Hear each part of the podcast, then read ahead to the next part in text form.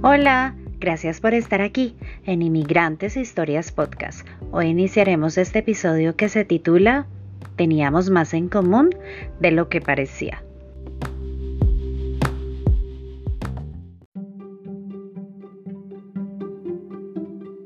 Al siguiente día nos encontramos como habíamos quedado, sin decirle a nadie. Era una cita secreta.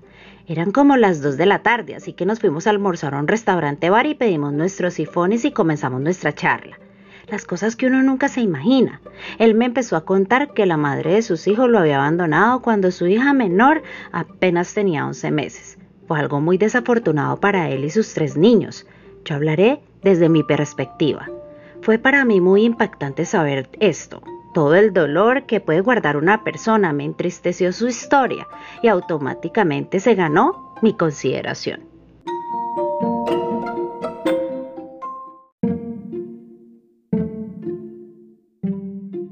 La conversación se tornó tan interesante que las horas pasaron, pero se convirtieron en minutos. Él y yo teníamos en común la decepción, pues yo también había pasado por una decepción amorosa en mi matrimonio y eso también terminó en separación.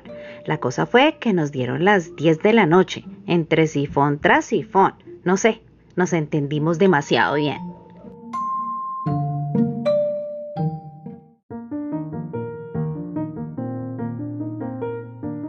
Cuando yo miré el reloj, Dios santo, ya era tarde, así que debíamos irnos cada quien a su casa.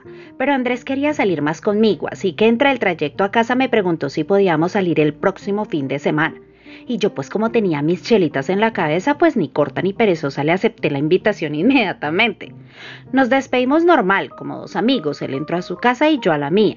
Mi madre era una mujer conservadora como la mayoría de las mujeres de la época, y me dio tremendo regaño, que a mí cómo se me ocurría estar en la primera cita tomando cerveza, y me hizo un drama, mi madrecita, pero en realidad no había pasado nada pero pues ella no quería que pensaran mal de su hija, entonces me aguanté la vaciada sin ningún reparo.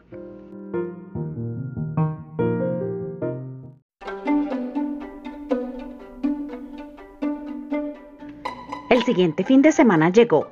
Para ese entonces Andrés y yo éramos personas bastante adultas, pero veníamos de familias conservadoras en donde las cosas se deben hacer bien. Ya era sábado empezaríamos a vivir lo que quizás no habíamos vivido en nuestras antiguas relaciones. Nos encontramos a las 8 de la noche en nuestra segunda cita secreta. Yo tuve que inventarle a mi mamá que iba a ir donde mi hermana y Andrés llamó a su casa y dijo que iba a ir a quedarse en el trabajo a tomar unas copas con amigos. Pero nadie sabría que los dos estaríamos juntos. Parecíamos unos adolescentes yendo a la taberna, a tomar unas copas y a charlar. Taberna se le dice en Bogotá un bar donde la gente va a escuchar música y a tomar algunas copas para compartir. Esto solo sería el comienzo de algo que los dos jamás nos imaginaríamos que pasaría.